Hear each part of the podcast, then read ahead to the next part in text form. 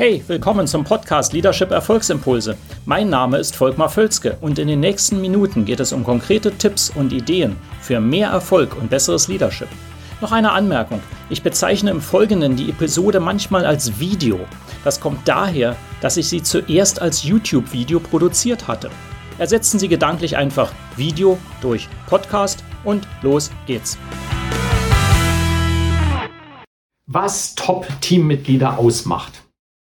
Ja, das ist eine interessante Fragestellung, finde ich, und auch eine sehr wichtige, weil wenn ich mit äh, Führungspersonen rede, vielleicht auch sogar mit Ihnen schon geredet habe, wenn Sie dieses Video schauen oder es in Zukunft noch tun werde, stellt sich häufig eine Frage. Ähm, was müssen denn meine Teammitglieder für Eigenschaften haben, damit ich wirklich ein Gewinnerteam oder ein Top-Team kreieren kann? Manchmal wird diese Frage auch nicht offen gestellt, aber sie steht so im Raum. Und das ist eine ganz entscheidende Frage, denn ähm, es ist schon nicht so, dass ähm, es ist überhaupt nicht so, dass jeder gleich bleiben kann und dadurch werden wir ein Gewinnerteam. Das können Sie im, im Sport sehen, sei es im Fußball oder woanders und sagen, wir müssen, jeder Einzelne muss sich weiterentwickeln und muss bestimmte Eigenschaften haben, damit wir insgesamt ein Gewinnerteam sein können. Deswegen eine sehr relevante Fragestellung. Nun, ähm, es gibt verschiedene Faktoren. Ich will hier die Top drei nennen. Äh, was die Eigenschaften sind aus meiner Sicht und aus meiner Erfahrung, die es braucht, damit die Teammitglieder wirklich ähm, zu einem Gewinnerteam beitragen können. Ja, und das sind im Prinzip, wie häufig bei meinen Tipps, auch wieder sehr einfache Dinge.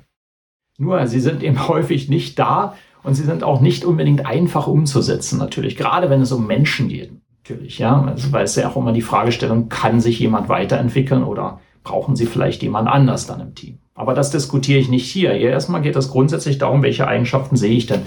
Und ich sehe wirklich Top 3 folgende. Die Nummer 1 Eigenschaft, was Top-Teammitglieder mitbringen sollten, ist Wachstumsorientierung. Das ist die Nummer 1. Ähm, wenn wir keine Wachstumsorientierung haben, keine persönliche Wachstumsorientierung, sondern jemand glaubt, unbewusst oder be bewusst, äh, dass es alles schon so gut ist, wie ich bin, und ich kann immer noch mehr erreichen, aber ich bleibe im Prinzip genauso, wie ich bin, dann kommen wir da nicht weiter. Ich erwarte, dass äh, auch in meiner Zusammenarbeit mit Teams, dass jeder an sich, sich selber hinterfragt, wo er oder sie besser werden kann. Und zwar ständig und laufend und auch zwar selbstständig. Und nicht nur auf meine Anweisung hin. Wenn ich sage, okay, lies dieses Buch und dann reden wir darüber. Ja, das ist ja schön und gut. Aber was ich erwarte, dass äh, spätestens nach einigen Wochen oder Monaten der Zusammenarbeit die Leute selber kommen und sagen, hey, ich habe hier das Buch oder das Video, darüber wollen wir reden. Das nur als ein Beispiel, ja, das ist nicht das einzige. Aber grundsätzlich, dass im Kopf drin ist, wir wollen weiter, ich will weiter wachsen. Ich will mich weiterentwickeln. Ich bin neugierig, ich bin hungrig darauf. Und nicht, ich weiß alles schon. Das ist eine der wichtigsten Eigenschaften, die ich sehe, die wir brauchen, wenn wir ein Top-Team haben wollen. Wenn Sie also jemanden in Ihrem Team haben, das ist der Umkehrschluss, wenn Sie jemanden in Ihrem Team haben, wo Sie sehen, ja, der ist zwar gut in der Performance, aber entwickelt sich nicht weiter und hat auch nicht den Willen, sich wirklich weiterzuentwickeln. Man muss immer ziehen. Und ich kenne diverse solcher Personen. Da müssen Sie sich fragen, ob diese Person weiterentwickelbar ist oder ob Sie die austauschen müssen.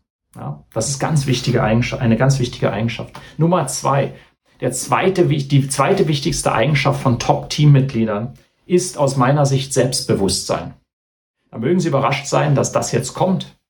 Aber ich sehe das tatsächlich als einen ganz wichtigen Faktor. Ich sehe zu viele Teams, die funktionieren ganz gut, sonst würden sie auch nicht mehr existieren. Also sie bringen irgendwo Erfolge natürlich. Äh, aber die Teammitglieder haben im Durchschnitt ein relativ geringes Selbstbewusstsein. Das heißt, wozu führt das? Die trauen sich nicht viel. Sie trauen sich nicht aus der Reserve. Sie sind immer in, in eigentlich so eine Deckungshaltung. Es ist immer so, oh, oh, bloß nicht zu viel und so eine Angst, die da eine Rolle spielt. Damit kommt man nicht viel weiter. Man muss irgendwann auch Mut haben, man muss vorangehen können und dazu braucht es etwas Selbstbewusstsein. Ja, kein übertriebenes, aber normales, gutes Selbstbewusstsein. Hey, wir probieren mal etwas und wenn es schief geht, ist auch okay, dann haben wir es probiert, wir machen etwas anderes. Diese Art, diese Attitüde, die erwarte ich von einem Top-Team-Mitglied. Und äh, häufig ist es so, dass in, Team mit, in Teams die Zusammensetzung so ist, dass wir eine Mehrheit von Leuten haben, die sich nicht viel zutrauen. Das funktioniert nicht. Ganz ehrlich, das müssen Sie ändern. Sie brauchen eine Mehrheit von Leuten, die ein sehr gutes Selbstbewusstsein haben. Idealerweise sogar alle. Nochmals schauen Sie sich wieder große Sportmannschaften an. Sie würden dort immer sehen, dass Sie zum Beispiel beim Fußball, nehmen wir das mit elf Spielern oder eben 20 mit der ganzen Ersatzmannschaft oder sogar noch mehr, die haben alle ein gutes Selbstbewusstsein, sonst könnten sie dort nicht spielen. Ja, und das braucht man einfach. Man muss sich sicher sein, was man kann und man muss sich sicher sein, dass man auch etwas erreichen kann und sich da, und auch dazu stehen. Also eine meiner Fokusbereiche in der Zusammenarbeit mit Teams, um die weiterzuentwickeln, ist tatsächlich, je nach Teamzusammensetzung, dass ich auch sehr darauf achten muss, das Selbstbewusstsein zu stärken. Ja, das ist eine heikle Geschichte, aber das sollten wir immer machen. So, und der, das, die dritte wichtige Eigenschaft von Top-Teammitgliedern ist Ergebnisfokus.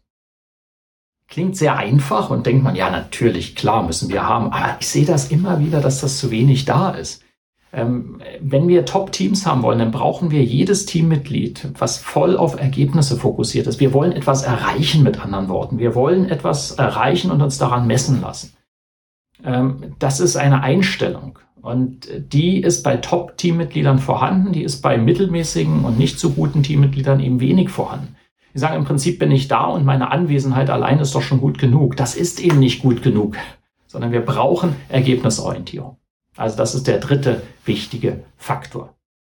So, wenn Sie die drei Faktoren haben, dann können Sie natürlich jetzt äh, Maßnahmen ergreifen, sehen, wie steht mein Team. Sie können ein kleines Assessment machen, sehr informell. Sie können sich das einfach mal fragen. Nehmen Sie Ihre Liste von Namen. Wenn Sie ein CEO sind, haben Sie vielleicht Ihre ganze Führungscrew, das ganze Kader oder die ganze mittlere Management auch dabei, je nachdem, wie sie es machen. Aber sie können mal assessen etwas, wo stehen die Leute bei diesen drei Faktoren. Ähm, wenn Sie dazu Fragen haben, melden Sie sich einfach jederzeit bei mir. Ansonsten liken Sie auch gern das Video, leiten Sie es gern weiter an Leute, die es vielleicht gebrauchen könnten. Ähm, kommentieren Sie auch sehr gerne und ich freue mich darauf, dass wir uns in einem der nächsten Videos dann wiedersehen. Bis dann. Hat Ihnen diese Episode gefallen? Dann vergessen Sie nicht, den Podcast zu abonnieren und teilen Sie ihn auch gerne mit anderen, sodass mehr Leute davon profitieren können. Also, bis zum nächsten Mal.